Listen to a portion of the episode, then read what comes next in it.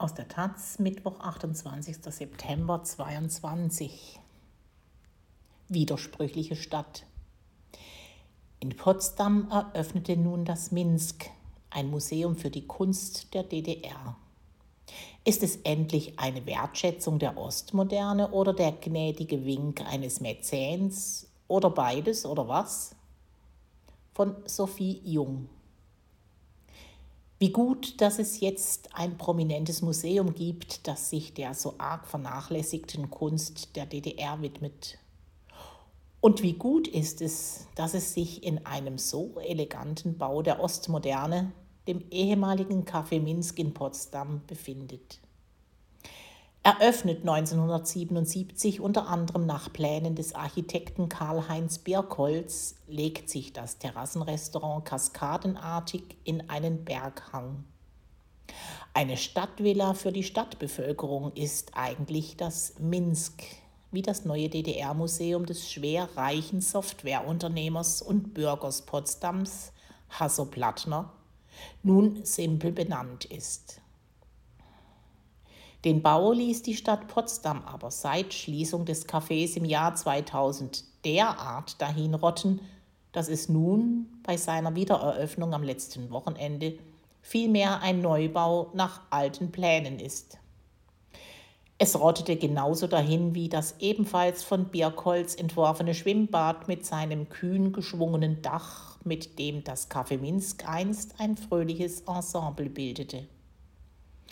Das Schwimmbad ist längst abgerissen und von dem deutschen Mega-Architekturbüro GMP durch eine derart öde Kiste ersetzt worden, dass man nur die Augen verschließen möchte angesichts der Ignoranz, die man so viele Jahre gegenüber einer DDR-Architektur hat walten lassen. Als müssten die auch mal freudvollen Seiten des Sozialismus stets von der harten Seite des Kapitalismus mit billigem Putz überdeckt werden, wie an so vielen Orten in der ehemaligen DDR. Doch etwas ist seltsam an dieser regelrechten Wiedergeburt des Minsk. Das beginnt beim Blick über die Stadt Potsdam von der Bar des Minsk aus. Serviert wird ausschließlich Wein aus ostdeutschen Gebieten, wo einen der im Bau befindliche Glockenturm der Garnisonskirche anblickt, dessen umstrittene Rekonstruktion von Rechtsradikalen angetrieben wird. Das setzt sich fort mit einem Blick auf Potsdams Mitte, wo gerade, unter viel Protest, die ostmoderne Fachhochschule abgerissen wurde, um dem Projekt eines wiederaufgebauten barocken Stadtkerns zu weichen.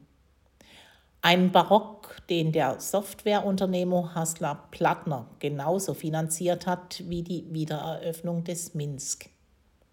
Denn dort befinden sich sein weiteres Privatmuseum, das im italienischen Stil errichtete Barberini-Palais und der von Plattner bedeutend mitfinanzierte Landtag in Gestalt des 1959 abgetragenen Stadtschlosses. Lange bediente also ein Privatmäzen die nostalgischen Bestrebungen der häufig aus dem Westen zugezogenen Preußenromantiker in Potsdam und baute sich Kraft seines Vermögens seine eigene historische Stadt. Jetzt begibt er sich mit dem Minsk auf die Seite derjenigen, die doch auch die DDR-Geschichte gewürdigt sehen wollen. Ist das nicht widersprüchlich? Vielleicht ist Plattner auch einfach ein guter Unternehmer, denn das Café Minsk hat er der Stadt abgekauft, einschließlich seiner großzügigen Grünanlage in bester städtebaulicher Lage. Die Baugruben für die neuen Apartmenthäuser sind schon ausgehoben.